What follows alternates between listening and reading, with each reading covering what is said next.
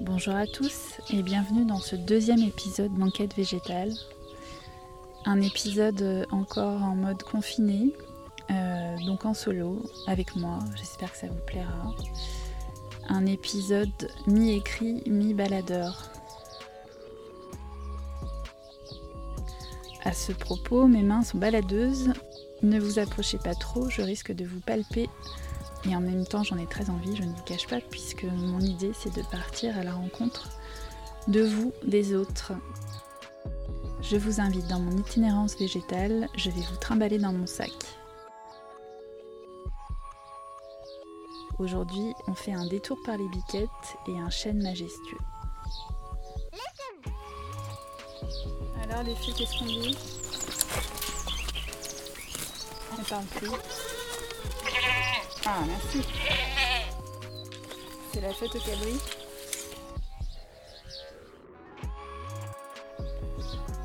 Aujourd'hui, je vous conte une histoire.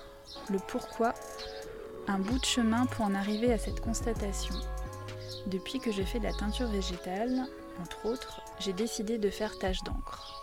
Je suis une tâche, ancrez-vous à moi. C'est pour ça que je suis ici, c'est pour ça que ce podcast est né.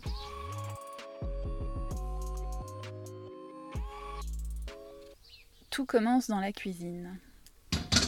Ma confluence, c'est le point de pulsation. Celui des premières amours et découvertes, paré d'une simple casserole et d'une petite cuillère.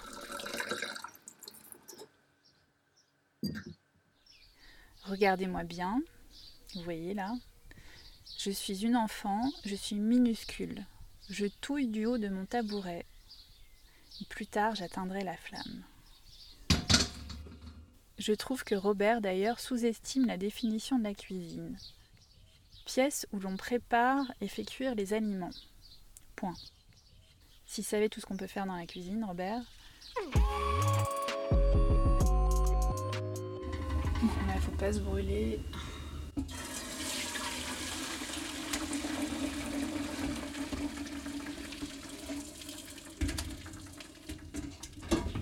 Et voilà, le bain est prêt. Je vais remettre à chauffer un peu. Je teins ma première pièce après avoir lu un article pour faire de la couleur avec ce qui passe sur le bio de votre cuisine. Alors ça, c'est le bruit de la teinture. En tout cas, du moment où on, extrait le colorant et ce qu'on entend, c'est vraiment les cônes de sumac qui sont en train de, de frémir tranquillement. Ça sent super bon. Ça sent un peu comme les fleurs de sureau. J'ai donc jeté dans un faitout les épluchures des préparations précédentes. Les écorces de grenade, des épluchures de patates douces, je sais maintenant que ça n'a aucun intérêt, et des fans de carottes. Déjà à ce stade, les couleurs de chaque élément qui surnageait renvoyaient une lumière déjà rayonnante. Un accord des couleurs, de toutes ces nuances, des épluchures, de l'intérieur, l'extérieur. Ça peut paraître stupide, mais c'était vraiment très beau. Et avec le recul maintenant, je ne peux jamais décrire les couleurs que j'obtiens en teinture végétale sans parler de la lumière. C'est une couleur vivante, littéralement. Et j'ajouterais inextricable du facteur temps. Et oui, encore lui, encore le vivant, encore le temps, je pourrais dire qu'on obtient une formule facteur végétal plus facteur temps égale lumière enveloppante. Pendant que le bain est en train de se terminer, là je vais faire un petit pliage de serviette pour en fait créer des, des motifs avant de les plonger dans la teinture. C'est ce qu'on appelle le shibori. C'est un mot japonais, technique japonaise on va plier et on peut également créer des réserves.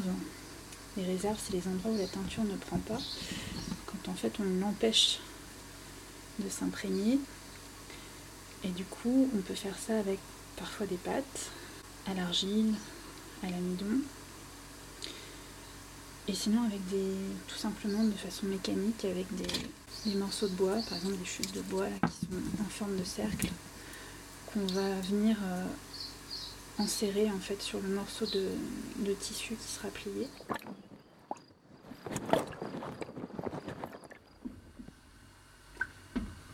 Déjà la, couleur qui prend, c'est instantané. hein. Le, sumac, c'est c'est tellement riche en tanins que ça, ça prend tout de suite. C'est vraiment beau à regarder. Ça fait un beau beige rosé pour l'instant. Assez chaud. Voilà, je vais laisser frémir un peu. Je vais rajouter un petit peu d'eau de pluie pour mettre à niveau. Et on va laisser ça tranquillement. Et là, faut être patient. Et le lendemain matin, c'est un peu comme quand on évalue les cadeaux de Noël. On voit le résultat et c'est toujours une surprise.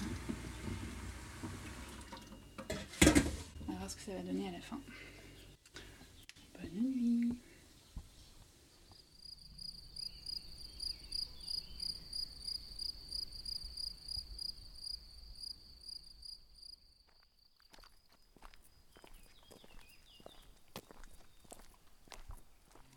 T'as vu, il y en- il y en a une qui est couleur euh, toute sable. Ouais. Du Maroc. C'est une- c'est la race Saouira. Sans le, le souffle chaud de leur petit museau. C'est très doux. C'est assez délicat en fait. hein. Oui. T'aimes bien mes mains toi? Hmm, Attends, je te donne un truc. T'as mérité quand même.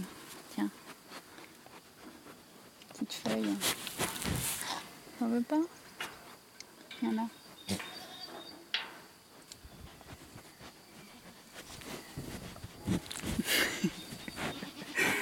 Je crois qu'il y en a une qui a, qui a pris le, le micro pour un- une glace.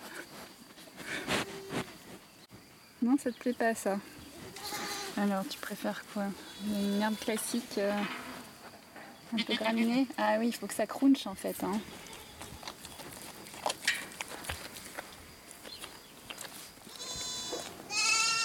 T'entends les petits Il y en a combien là? 2, 4, 6, 8, 10, 12, 14, 16, 18, 20, 22, 24, 25, 26. Avec plein de bébés. Ils ont une sacrée belle vue quand même, dans cette espèce de vieux manoir. euh.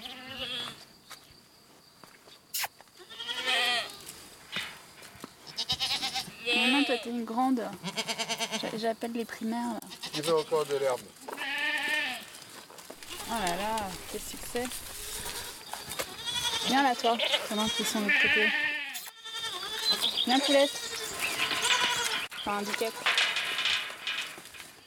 Ah, il y a une tentative d'approche d'un petit, enfin d'un moyen. Ça, c'est un CM, CM2, je dirais.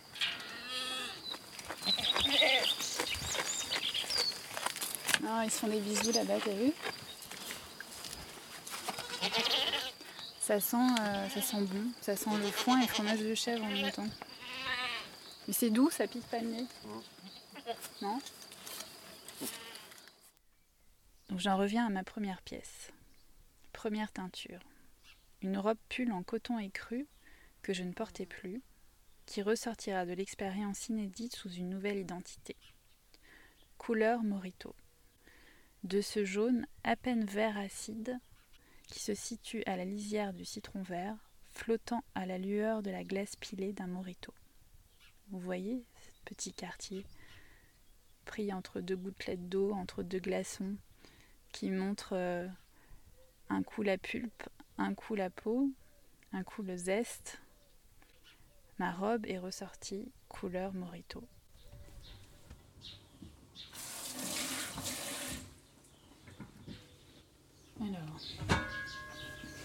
Qu'est-ce que ça donne C'est fou comme une couleur euh, beige rosé peut devenir euh, gris très très très foncé en attendant un certain moment. Parce que là la couleur est vraiment bien, bien prise. Et on a un gris foncé, très chaud. On sent qu'il y a des pigments rouges dedans. Ça a l'air pas mal.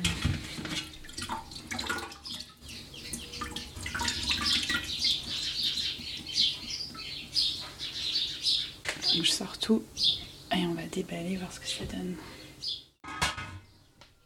Parfois je suis déçue d'une couleur au sortir d'un bain. Je réserve alors le tissu et des semaines, voire des mois plus tard, je suis surprise de les aimer, d'être conquise en les ressortant de leur hibernation. Je trouve réellement qu'il y a euh, une phase d'adaptation, de stabilisation vraiment. La matière végétale du tissu et la matière végétale de la couleur vont chacune prendre leur place et c'est comme si chaque molécule avait trouvé vraiment son rayonnement lui-même et comment se positionner avec son voisin et sa voisine. C'est encore une histoire de dialogue, de pourparler de la répartition des tâches. Allez, je déballe mon dernier cadeau surprise avec des pinces en métal. Du coup, les parties métalliques vont modifier encore la couleur par réaction.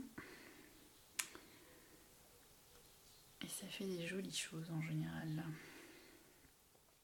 Très souvent, on obtient quelque chose que l'on n'a pas imaginé, mais ça nous plaît. C'est la part de hasard qui est propre à cette manière de pratiquer la teinture végétale.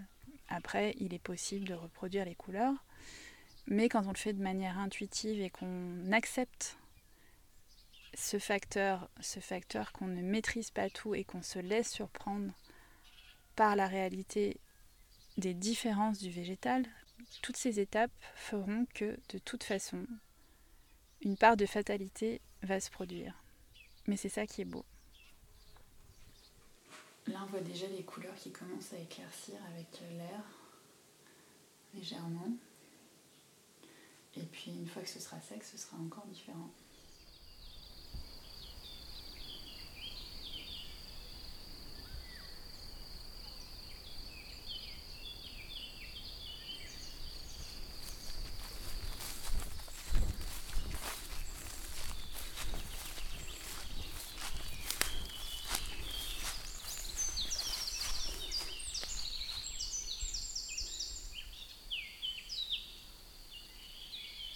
Alors d'abord, d'abord faut s'approcher, le regarder par en dessous parce qu'il est quand même très haut cet arbre.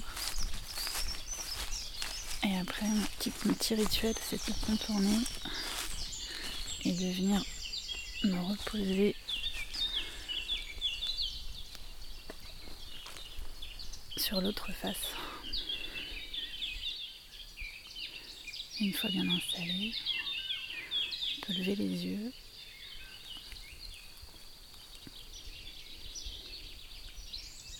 dans un planétarium quand on regarde les étoiles et là on voit le dessous des branches et des feuilles qui se dessinent en contre-jour, c'est magnifique.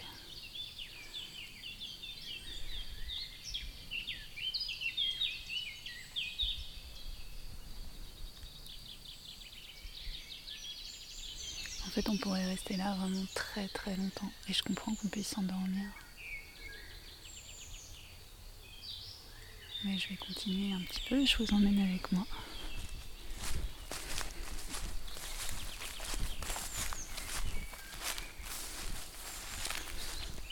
Il y a toute une zone autour euh, qui lui appartient aussi.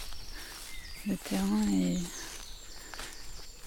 un mélange de feuilles de, de chêne, donc en partie décomposées.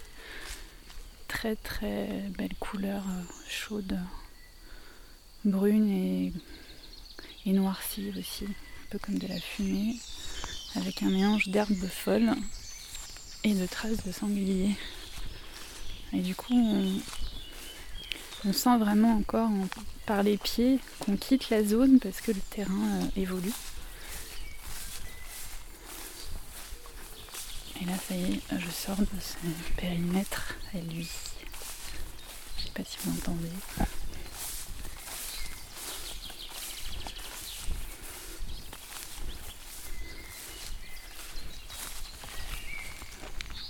interfère du chemin.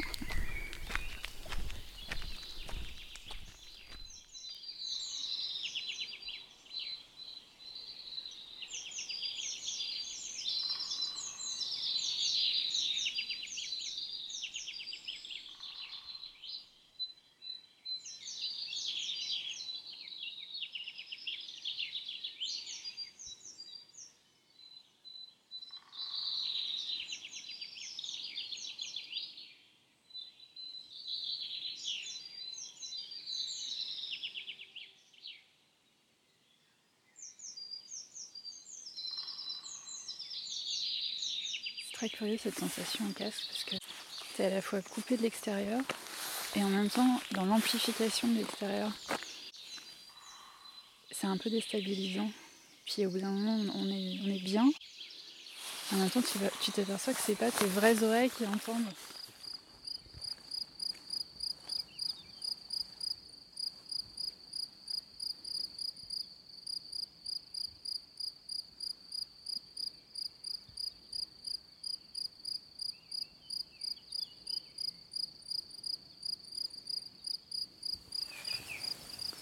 Le silence, c'est vraiment assourdissant en fait. On reste très bien euh, toute l'après-midi, non Bon, on fait des bisous. Bisous, bisous. Salut les filles.